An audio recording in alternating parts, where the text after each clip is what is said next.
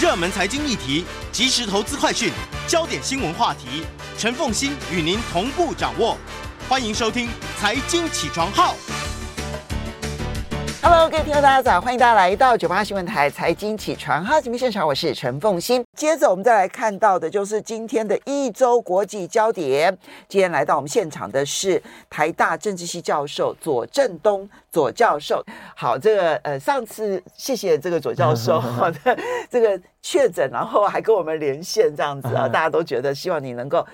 呃很好，就还好，就是很快就康复了。对对对，谢谢大家。好，来，那这一次再邀请你可以来到了现场哈。然后我们你第一个想要谈的题目是。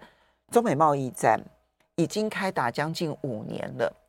事实上，我认为两边呢，一边是去美化，一边去中化，都还在加速当中。对，没有错。我们看到最近一波新的就是几个事情哈。第一个就是可能跟台湾业者息息相关的，就是太阳能板的这个啊，吸产地的问题。对，太阳能板。那这个事情呢，他是说，呃，其实呃，大概一年多以前。当时美国国会就要求美国政府重新对于太呃中国大陆经过东南亚出口到美国的太阳能板课税，那么拜登当时是决定就是说要暂缓。那现在呢，其实到今年六月的时候，当时还是说会暂缓，嗯，可是到到这两天突然的一个新闻就是说，那么到明年六月就会恢复征招，呃，课征就会开始课征。就是对于洗产地这几家公司就要课高关税了，对，那就是百分之两百五十四，所以是非常高的关税。嗯、那么这几家公司其实是非常有趣的啊、哦。那比如像说这个天河太阳能啦，或者越南国越南的光伏能，大陆叫光伏能啦，嗯、那或者说另外一家叫做阿斯特，嗯、那这几家呢，其实都是在呃太都是在大呃都在东南亚生产，而且他们去其实去的蛮早，因为呃欧盟跟美国对。中国大陆的太阳能板制裁，呃，就是课反倾销税，是在二零一二年，所以那个时候其实是在二零一八年贸易战之前，好多好长一段时间就已经开始。就开始了，所以他们那个时候就向外呃投资，而且呢，其实跟台湾还有点关系，比如像天河太阳、天河光呃太阳能啊、呃，那天河这家公司呢，它所在的投资地是越南北江省的一个云中工业区，嗯，那么这家工这个工业区是谁去开发的？是我们台湾的红海公司，啊、呃，所以说其实它早期在那边的厂商也都是台湾的企业，嗯，那后来当然它就变成是一个以太阳能啊、呃、为主的一个生产基地。那因为当时其实，在二零一二年那个时候，其实就有一些台商希望从广东把它的生产聚落延伸到呃越南去啊。那当然这一次这个他现在开始制裁，那呃，对我附带讲一下，就是说因为。当年的这个产业的移动，所以使得太越南成为太阳能板出口最大的国家。嗯，现在已经不是中国大陆，其实是越南。嗯哼，啊，其实所以越南是受惠者。这个当然就会影响到，如果美国制裁以后对越南的影响。他现在讲到说，呃，越南、马来西亚跟泰国，那这三个国家其实都受惠于大陆当年的太阳能板的这个产能的输出。那产能输出之后，在越南，它这个也造就了很多的就业机会，而且甚至越南也开始推动它本国使用太阳能，所以它的这种能源转型也受惠于大陆产能的输出。那当然，现在的一个情况就是说，当美国要制裁的时候，越南当然会受害。可是我们不要忘了，因为台湾也有一些太阳能板的公司到了越南去，到了泰国去。那么像有一家叫做玉晶。他也是在泰国，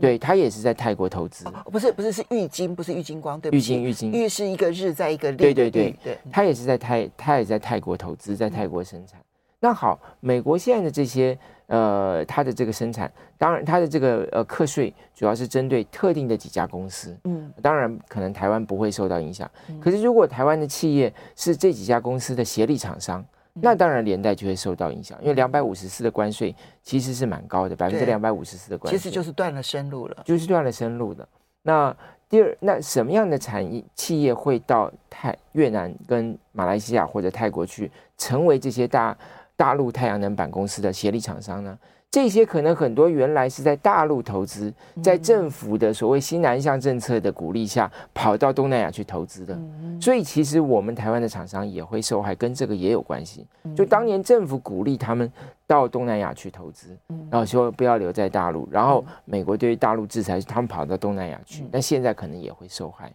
那当然还有一个对台湾的影响是什么？就是说，如果当美国对这些东南亚的大陆企业投呃制裁之后，原本这些大陆企业是通过东南亚洗产地到美国去，现在可能就要到台湾来，嗯，哦，他可能会打进台湾的市场，或者通过台湾来洗产地，嗯哼，那当然政府也可以去防范，可是这种东西防不胜防，因为它牵涉到你的生产比例的问题，你的重要成分的问题。好，那么当它进了台湾以后，就会对我们本地本本国的这个太阳能板的产业也会带来冲击。嗯，所以它对我们来说是两方面的。第一个，台湾的太阳能板输出美国会受惠，因为它呃从东南亚去美国的会减少，它就会有替代效应。替代效应，可相相对来说也会有这些东南亚厂，他去不了美国要来台湾，而且他可能就是低价竞争。嗯，那这个也会对我们台湾本地的市场里头的企业会带来冲击。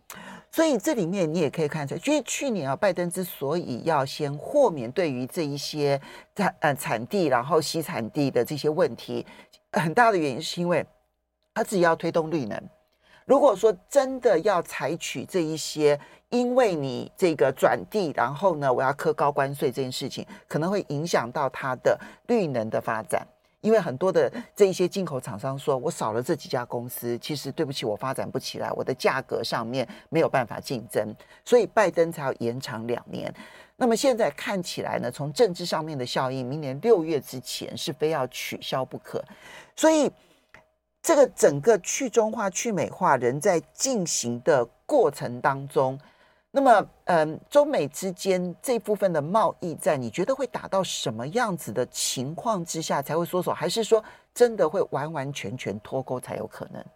呃，第一个脱钩是绝不可能的，因为现在这个呃相互依赖的时代啊，其实大家的这个生产都是全球的分配。比如像现在很多公司说要离开中国大陆，嗯，但是他们事实上采取的策略也是所谓的“中国加一”啊。就他在其他地方也有生产聚落，他也不能完全离开中国市场。嗯，好，所以到底贸易战会到什么时候会收手啊？我认为基本上来讲呢，呃，在大选之后，美国明年大选之后，我认为会有一个新的这个发展。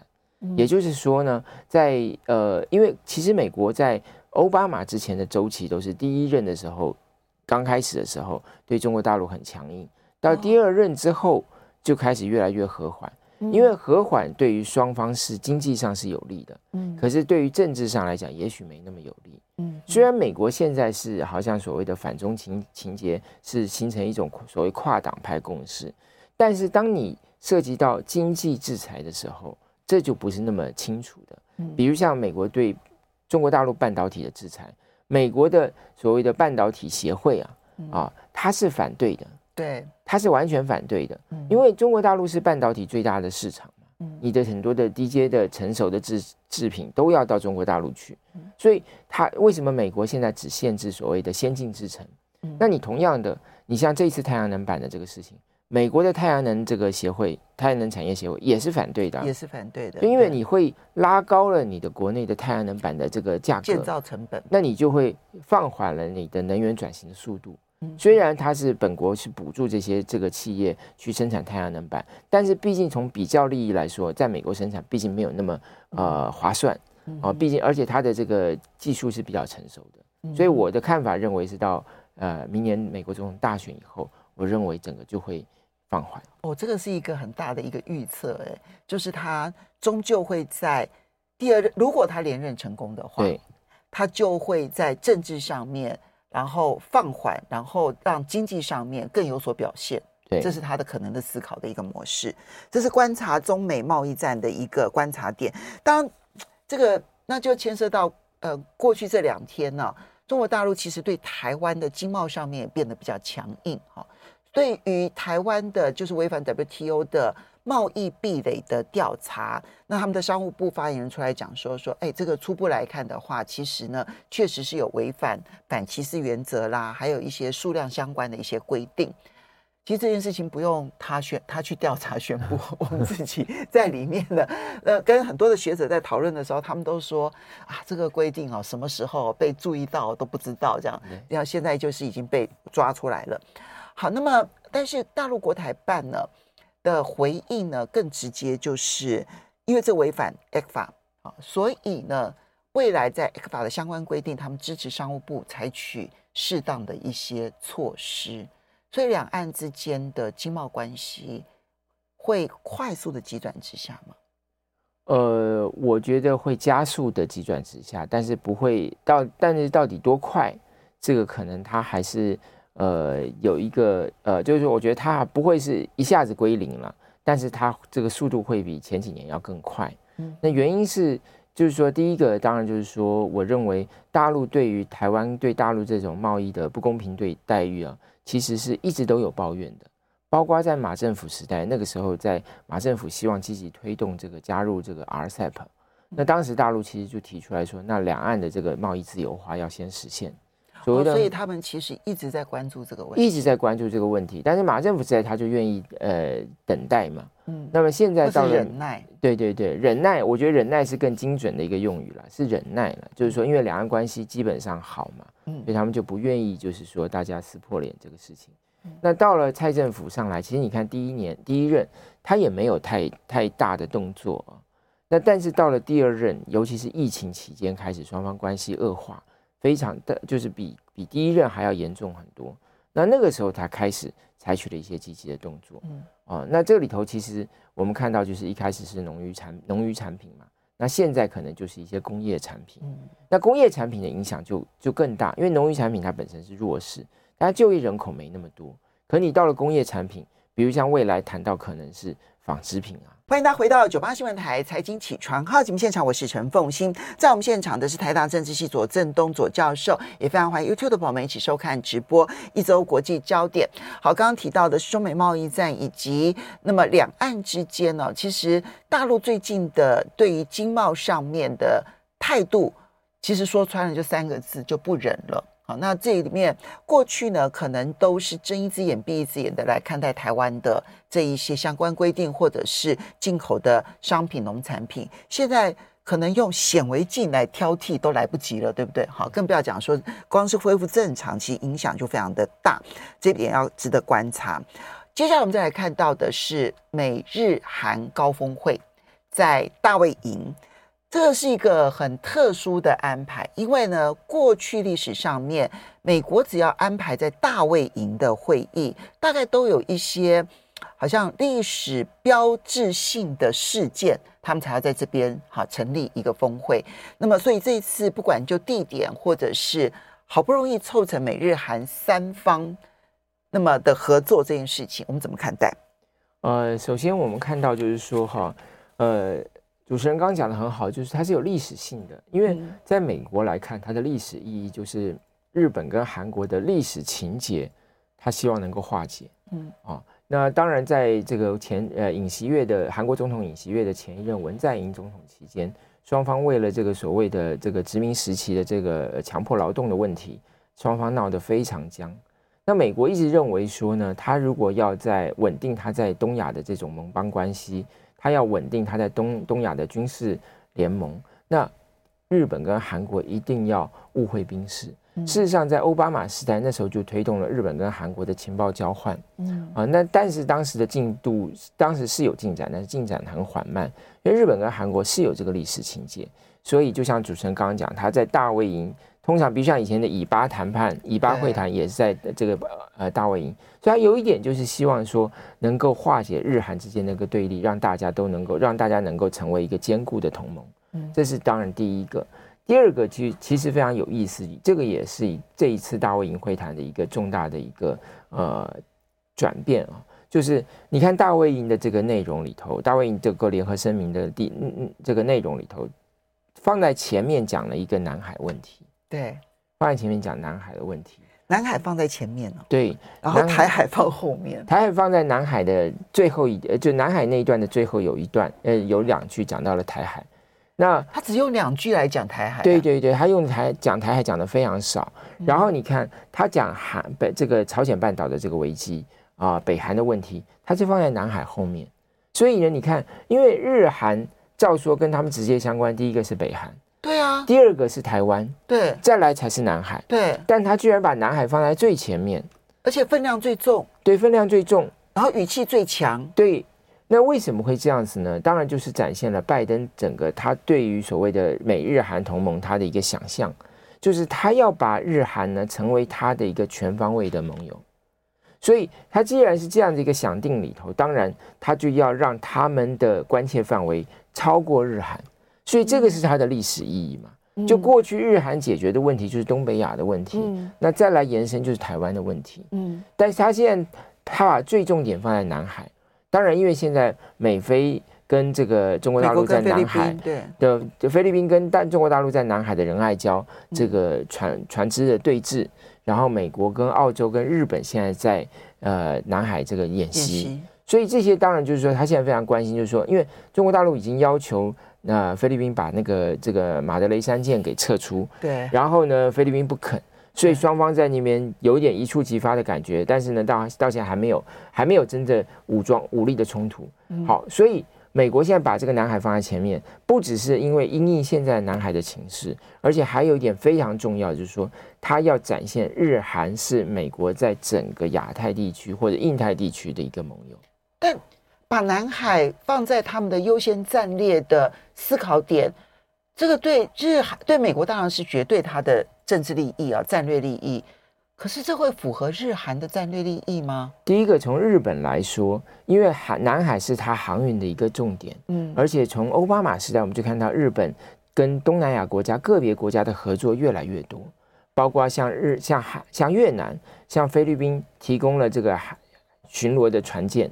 啊，这个都是在奥巴马时代就开始有的，嗯，所以日本一直希望扩大它在南海的一个军事角色。这个合理，就是说我保持着南海的它的运行上面的畅通，不管是日本、韩国，因为他们有大量的原物料啊，都是来自于这条航道。但是保持这条航道的畅通，跟我要在军事上面去剑指南海，这个可能差距太远了吧？呃，对于日本来说，我想他的想法是说，就是他希望扩大他的一个安全角色。嗯，所以说，其实，在奥巴马时代那个时候，日本就开始派他的出云号，他的大概每年会有一个月在南海呃巡逻，呃，就是去呃就是航行哦。那这个算是他对。东南亚的一个介，就是军事介入的一个非常重要的一个行动，嗯，象征，就是说他要在这里有一个显著的军事存在，嗯，啊，因为出云号在日本来说是非常，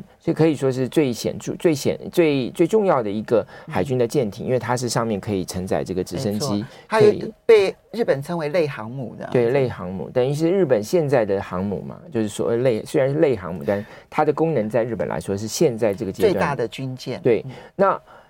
韩国是另外一个例例子，因为韩国在尹锡悦现在这个尹锡悦总统，他希望扩大韩国的角色，所以他之前还去访问了乌克兰，然后呢，他跟波兰有一些军事合作。他希望韩国也有一个全球性的角色，当然这里头也许也有日本跟韩国竞争的这个味道在里头。就如果日本的角色不断提升，那尹锡悦要对国内交代也好，或者他自己有这样子一个企图，都希望跟日本达到一个相当相当的一个地位。所以这就使得他们也可能有有意愿接接手美国对他们的一个期待。那我觉得更有趣的是什么？在这个声明里面还谈到了南太平洋。啊、哦，就是说希望要南太平洋呢能够这个呃有一起合作啊这些哦，然后要拒绝这些侵略的行行动啊，或取这个军事扩张的行动，所以他们的范围是越来越广啊、哦。那当然，我认为到了南太平洋，日本跟韩国的利益就不是那么显著了，配合美国的味道就更加的显著。其实南海的那个利益也不是那么显著，因为如果日本、韩国介入南海的理由能够成立的话。那中国大陆去介入印度洋的理由也也没有什么不对啊，因为那也是它的战略航道啊，当然，它就变成了中国大陆的军舰如果要在全世界每一个航道去活跃，好像都变得有理由，因为都是它的重要航道啊，嗯、所以这种理由好像有点嗯嗯，对，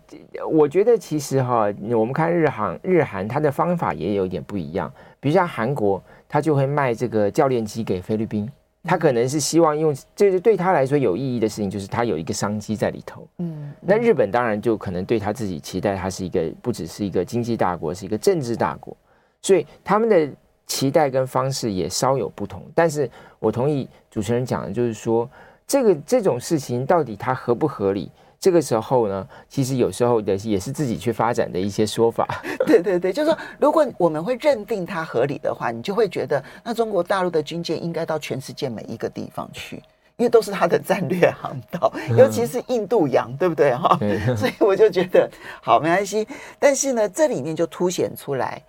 呃。拜登其实把这一次的美日韩峰会发展出来的战略利益，符合美国的战略利益，大概已经是拉到了极致。从南海到台海到朝鲜半岛，但是它反而可能在台海跟朝鲜半岛感觉上面比较像是过场，而并不是一个真正建立同盟的时候要去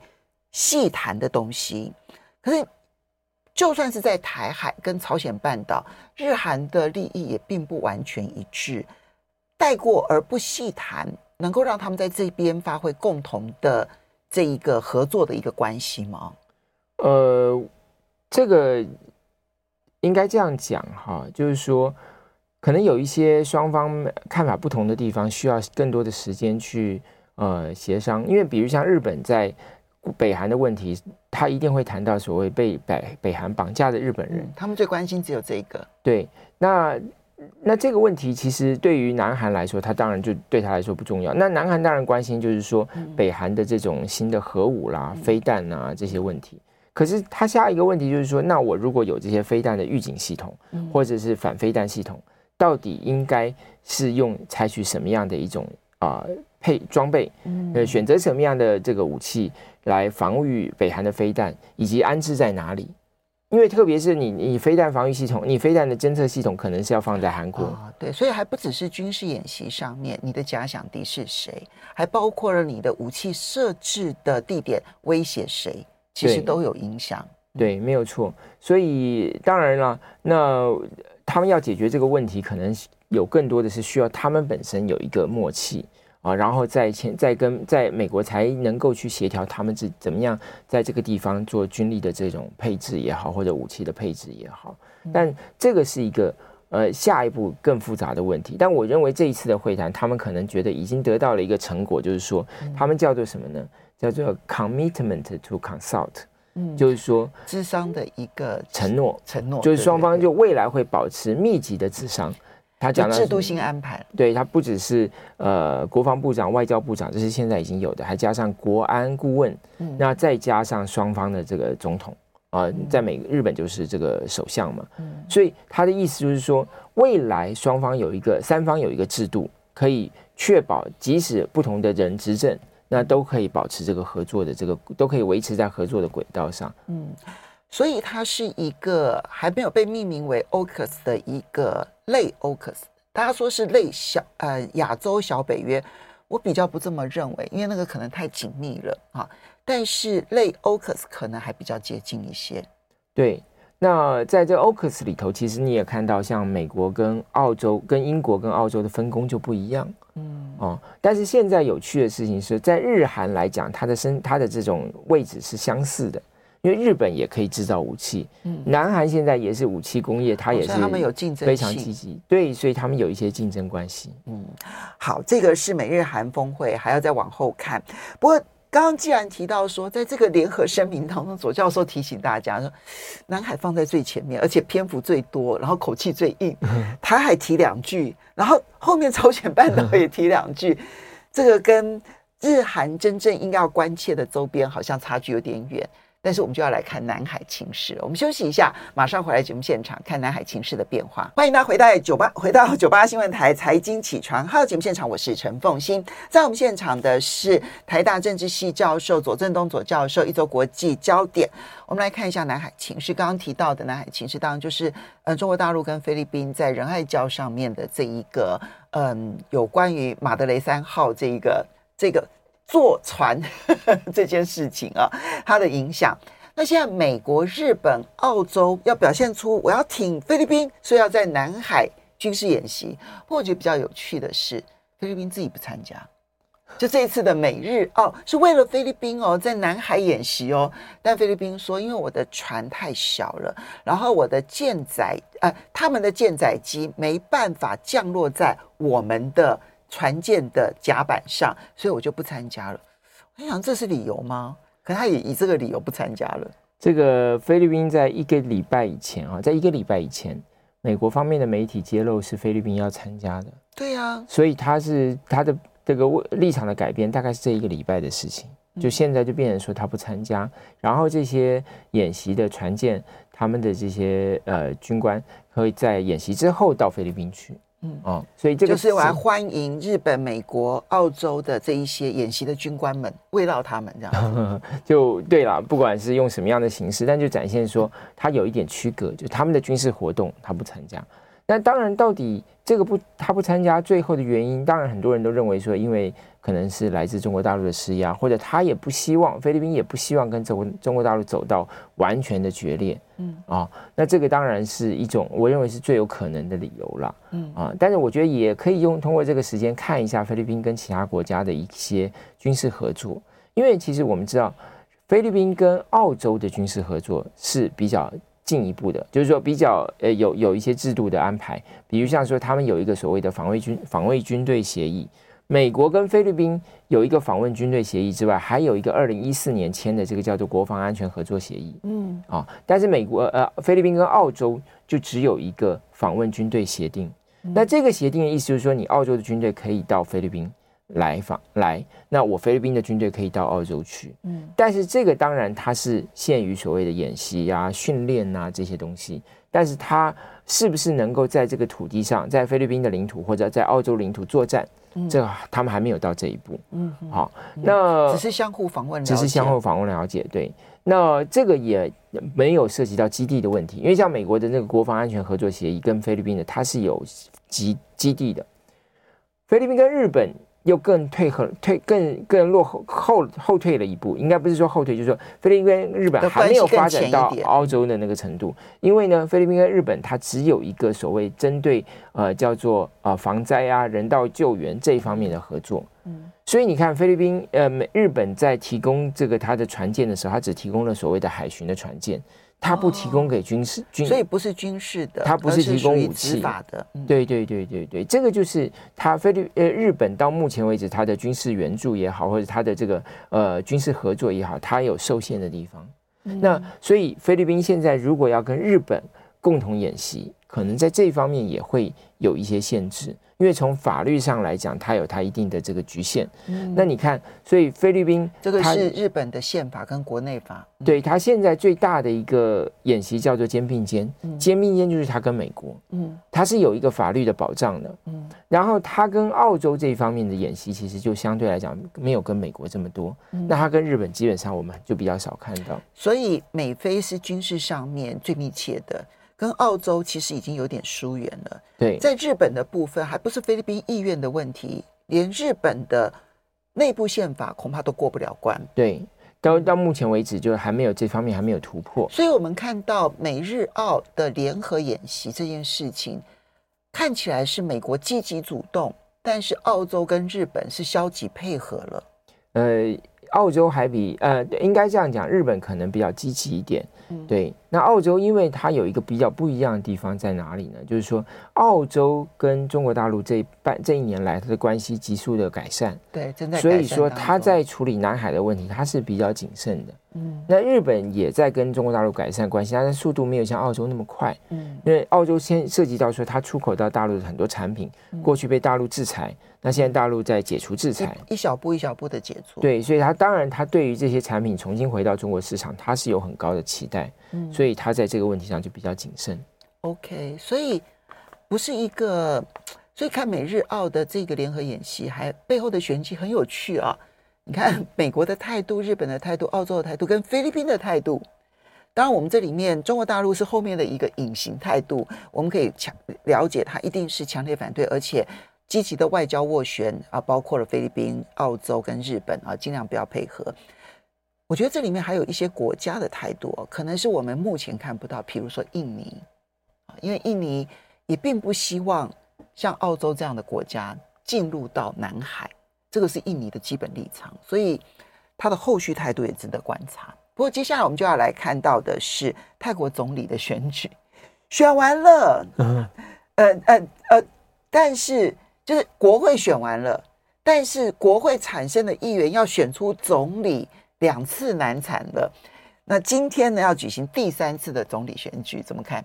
呃，关键人物今天要回到泰国，就是这个塔信塔信。塔辛，对，因为他已经流亡了，或者我们早期有翻成戴克辛，戴克辛，事实上他是有一个中文的名字叫做邱达新哦，啊，他因为他是潮州人，嗯、那呃，基本上来讲，现在是因为原来呃，在前两次选举的时候，前两次的总理选举的时候，那个时候最大党叫做前进党，嗯，跟第二大党魏泰党他们是合作的，嗯、但是因为他们没有得到。呃，众议呃参议院的支持，因为泰国是他分参众两院，那他的参议院都是由军方任命的议员，嗯、那军方不支持前进党，嗯、那这里头当然也涉及到前进党的一个很重要的立场，就前进党主张废除泰国刑法一百一十二条，那这个刑法就是规定所谓的侮辱皇室罪，嗯嗯，啊、呃，所以说呃军方就以这个为理由去反对他，那好了，他两次都没有办法得到参议员的这个支持，参议院的支持。而难产，现在甚至说他当时推出来这个候选人啊，皮塔，他说因为他持有这个股，这个这个电视公司的股票，那这当时没有申报，所以说现在这可能违反违反了选举法，所以要暂停他的议员的资格，那他就没有办法再竞选总理了。嗯，那好，现在魏泰党本来跟前进党是一起的，现在魏泰党呢跟军方一起了，就是他他转变立场。嗯。因为魏泰党它的前身叫做人民力量党，人民力量党的前身叫做泰爱泰党，就是塔信的政党，嗯、就是塔信的政党，所以他们跟军方才是世仇啊。是因为他的、这个、军方政变就是推翻了塔信啊。对啊，还有他妹妹银拉也是被军方推翻的、所以他们两个本来应该是世仇的，但是现在看起来双方在这个有新的这个这个竞争对手之下，双方反而是握手言和。那显然，这个塔信的回到呃泰国，就跟这个握手言和有关系了嘛。嗯，虽然因为他是应该是今天早上九点要要到泰国九、嗯、点半吧，到这个曼谷机场。嗯、那现在据了据说，这个警察已经等在待命了，因为一下来他一下他一下飞机就要准备逮捕他了。嗯啊，因为他涉及到三个罪了，包括他也涉及到侮辱皇室罪了。然后还有涉及到这个所谓电脑犯罪啦，还有当时他的这个在担任总理期间，他手他家族的公司跟新加坡的这个并购案，对并购案，对股权的部分，对对对，这些其实大家都认为说他中间有一些呃贪污的问题，有一些贪污的这个疑虑啊。那反正不管如何，这已经都在法法律程序当中，所以他一下来可能就会被逮捕。那他妹妹也要回来，那我不知道他妹妹是不是也会被逮捕？对。因为他妹妹当时也是涉及到一个所谓的大米的采购案啊，就是他要为了这个粮食安全，他采购了大米，那后来就有人去指控他说他在这个中间他也有贪污。不理论上来讲，两个人都回国的话，代表着都已经说好了吧？也就是这一些官司可能后续会有一些程序，但是他们会没事。我相信是的，因为你看他们这个魏泰党居然可以跟军方合作，嗯，而跟军方这个叫做团结泰国党，他们可以合作，然后呢，他可以让魏泰党重新担任总理，那就一定是很谈好了很多事嘛，嗯，那当然在这样子一个氛围底下，他们就回来了，嗯，而且你看非常有趣是，原来塔信是八月十号以前就要回来，后来说因为八月十号他要因为他要身体检查延到八月十号，现在延到今天呢？八月二十二号，为什么？一定就是没有谈好嘛？那是现在谈好了才能回来。因为本来，嗯、呃，本来社会上面认定说，可能前进党跟维泰党是要合作，然后呢，对抗的是军方，对不对？团对结泰国党。但是现在变成了团结泰国党成功的分化了这两个党。对。那呃，这边呢不去拉拢前进党，而去拉拢的是为泰党。对。结果为泰党现在同意了，所以。未来泰国的政情，军方还是会扮演很重要的角色，只是他跟过去呢，跟塔信之间的敌对状况如果改变的话，那泰国的政治面貌可能会出现全新的面貌哦。还有一个有趣的事情，就是我们时间到了，要跟大家 say 拜拜了，拜拜，谢谢大家，谢谢左正东左教授，谢谢。好。